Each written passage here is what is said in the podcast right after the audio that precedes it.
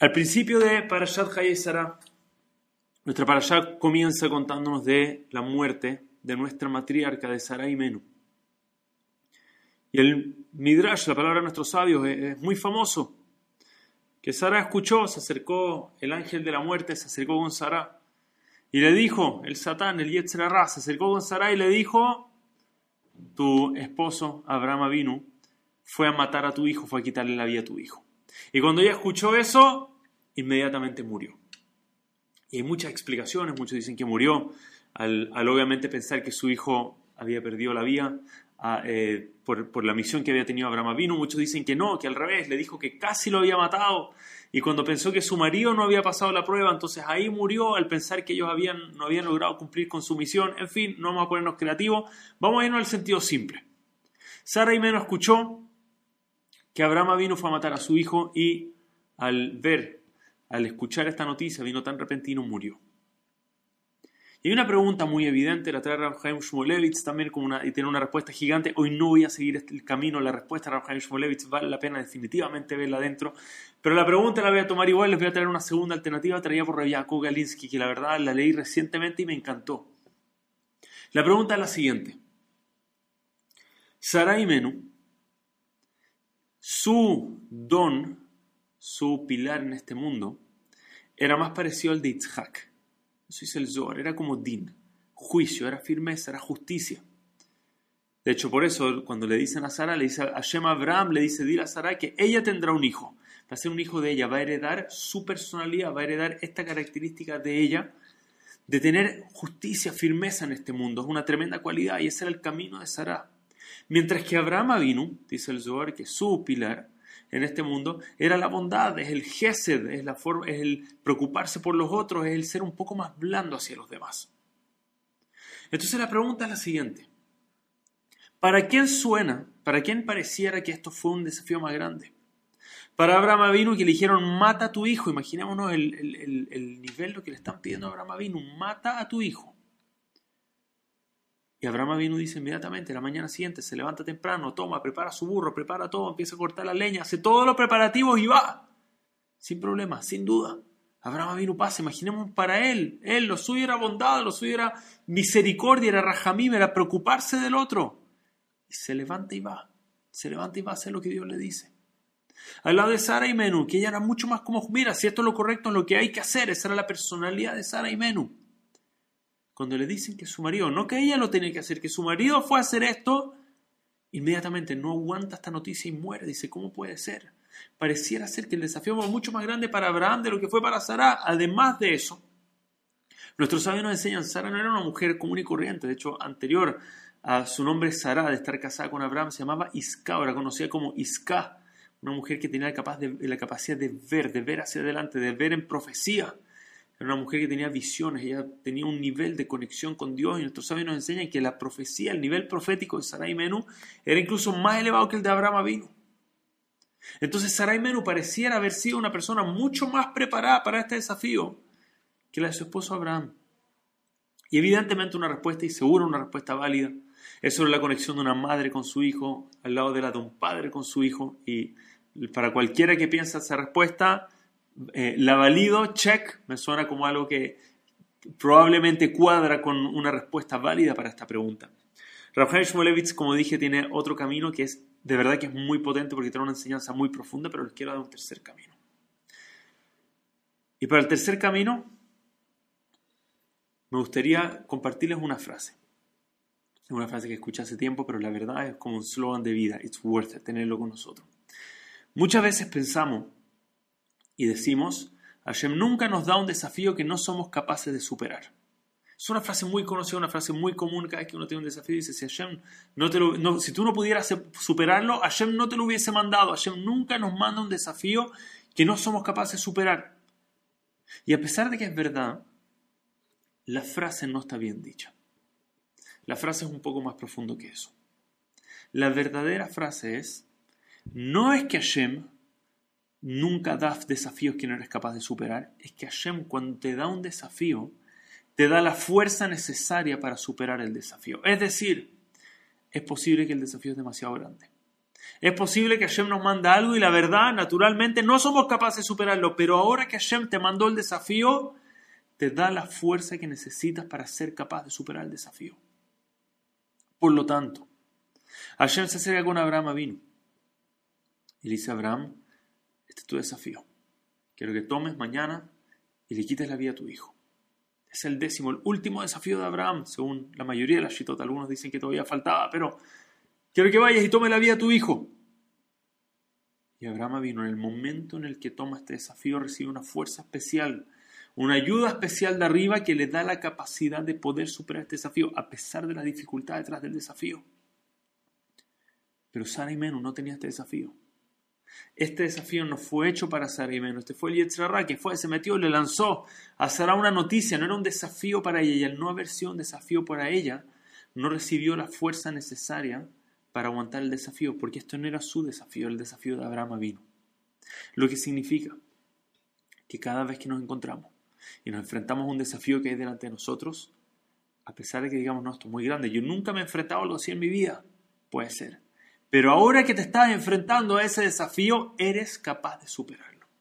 Eres capaz de seguir adelante. No es que si no Hashem no te lo hubiese puesto, es que si es que Hashem te lo puso, también te está poniendo la fuerza para superarlo. Entonces quiero traer un ejemplo que para mí fue muy inspirador, la verdad, la primera vez que lo escuché. Hay un hombre que se llama Mark. Mark cuenta una historia de vida que es muy fuerte, es muy potente. Él era alguien que le encantaban los deportes, deportes extremos, le fascinaban los deportes extremos. Él iba y daba todo y le gustaba saltar, escalar, le gustaba hacer de todo. Y una de las cosas donde le dedicaba mucho tiempo era paragliding, una de las cosas que le fascina, parapente. Le gustaba mucho andar en parapente, ir de un lugar al otro. Y él cuenta que en una ocasión estaba de nuevo recorriendo por los cielos de punto A a punto B y siento un viento pasar de nuevo. Él ya era profesional, alguien que se maneja y sabe exactamente cómo funciona. Y no entendí muy bien la explicación por la temperatura del viento, no estoy seguro, pero él supo inmediatamente que su parapente se iba a cerrar. Lo supo inmediatamente y vio cómo se empezó a cerrar el parapente. Alcanzó a hacer una pequeña movida, tal vez que lo ayudó a reducir la velocidad o alcanzó a decidir que iba a aterrizar en un lugar que no estaba tanto más bajo. No era el precipicio completo, era parte del precipicio. Alcanzó a hacer alguna especie de aterrizaje forzoso pero desde el parapente cayó, no sé, muchísimos, muchísimos metros de altura. Cayó, quedó inconsciente. Cuando se despertó no sentía nada. No sentía las piernas, no sentía. Sabía claramente, se había lastimado más fuerte de lo que cualquiera quería en el mundo. La verdad es que se había hecho un daño muy grande y se dio cuenta inmediatamente. Estuvo tres meses en la clínica. Él lo describe como si hubiese habido velcro en la cama y él estaba hecho del material que se pega al velcro, no podía moverse de la cama y estaba su cuerpo totalmente pegado, tres meses, no podía mover nada. Y después de tres meses empezó a recuperar un poco movilidad en los pies. Pero a pesar de eso, a pesar de poder mover, entendía que su posibilidad de pararse nuevamente, de volver a ponerse de pie, era casi nula con el daño que se había hecho en la columna. La probabilidad de algún día poder caminar era, le habían dicho, olvídate, está, está muy lejano, muy difícil. Pero dentro del ejercicio que le habían puesto a Mark, le habían puesto una pequeña bicicletita que ayuda a mover los pies, entonces no es el peso completo, no tienes que parar, simplemente mover un poco. Y él se da cuenta que es capaz de mover, es capaz de mover esta bicicleta de un lado al otro. Tiene brazos fuertes, siempre ha tenido brazos fuertes y ve al doctor y dice, te puedo hacer una pregunta.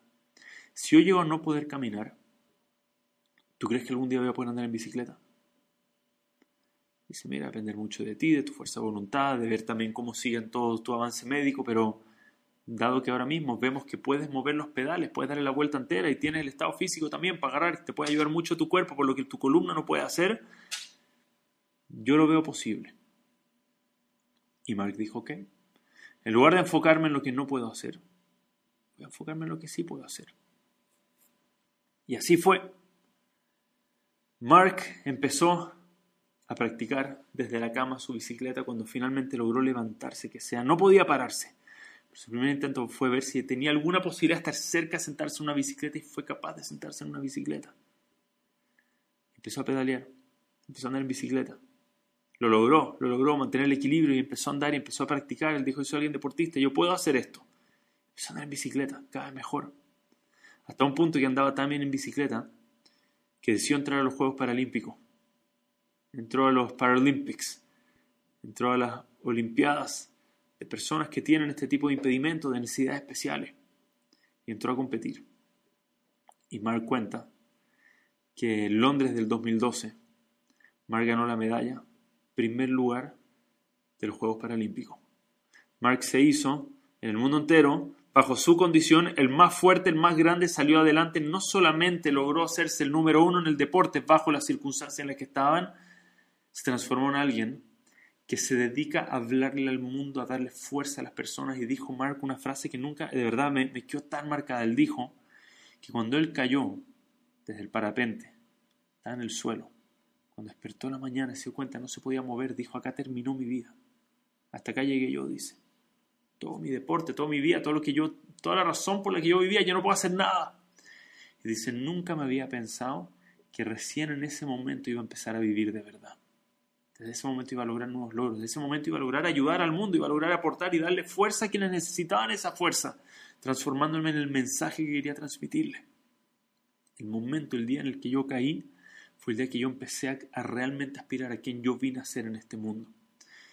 Porque efectivamente, si hay un desafío, es verdad, es posible. Vemos inmediatamente el dolor, sentimos algo nos está frenando, puede ser pero la fuerza necesaria para salir adelante y que se termine siendo incluso más grande de lo que éramos antes del desafío, esa fuerza viene arriba. Entonces es posible que el desafío es demasiado grande, pero don't worry. Si Hashem nos puso el desafío, somos capaces de superarlo. Solamente quiero terminar porque hay un segundo mensaje detrás de esto y lo quiero mencionar porque realmente es potente. Rav Galinsky dice un punto más, dice que hay algo más que aprendemos de acá. Cuando Hashem no nos manda un desafío, significa que Hashem tampoco nos está dando la fuerza de superar el desafío. Por eso es que nuestros sabios dicen, que Sanedrín, dicen, una persona nunca debe ponerse en un lugar de un desafío. Nunca debe ir y buscar el desafío. Decir, mira, yo me voy a poner acá, pero tranquilo, yo soy fuerte, yo lo voy a superar. Porque si no es un desafío que Hashem nos está mandando, tampoco está mandando la fuerza para superarlo. Y dice la Gemara que David Amelech se puso en un lugar de desafío, se puso en una posición de desafío, con toda la historia de Bathsheba. Y dice que cayó, fracasó en ese desafío. ¿Por qué? Porque él mismo buscó el desafío. No fue un desafío mandado por Hashem. Debemos siempre cuidarnos. Cuando nos llega un desafío, hacemos todo lo posible para enfrentarlo y sabemos que somos capaces porque Hashem nos da la fuerza necesaria para poder superar ese desafío. Pero si Hashem no nos manda un desafío, no debemos ir, ir a lugares peligrosos, ir a lugares donde pensamos que podemos caer, decir, no, vamos a estar bien igual, no va a pasar nada. Debemos asegurarnos de nunca ponernos a propósito en una situación de desafío, porque si Hashem no la manda, tampoco manda la fuerza para superarla. Que Hashem nunca nos toquen desafíos difíciles, pero cuando lleguen tenemos que saber que junto al desafío vino la fuerza necesaria para superar ese desafío y seguro somos capaces de superarlo. Muchísimas gracias a todos. Hazak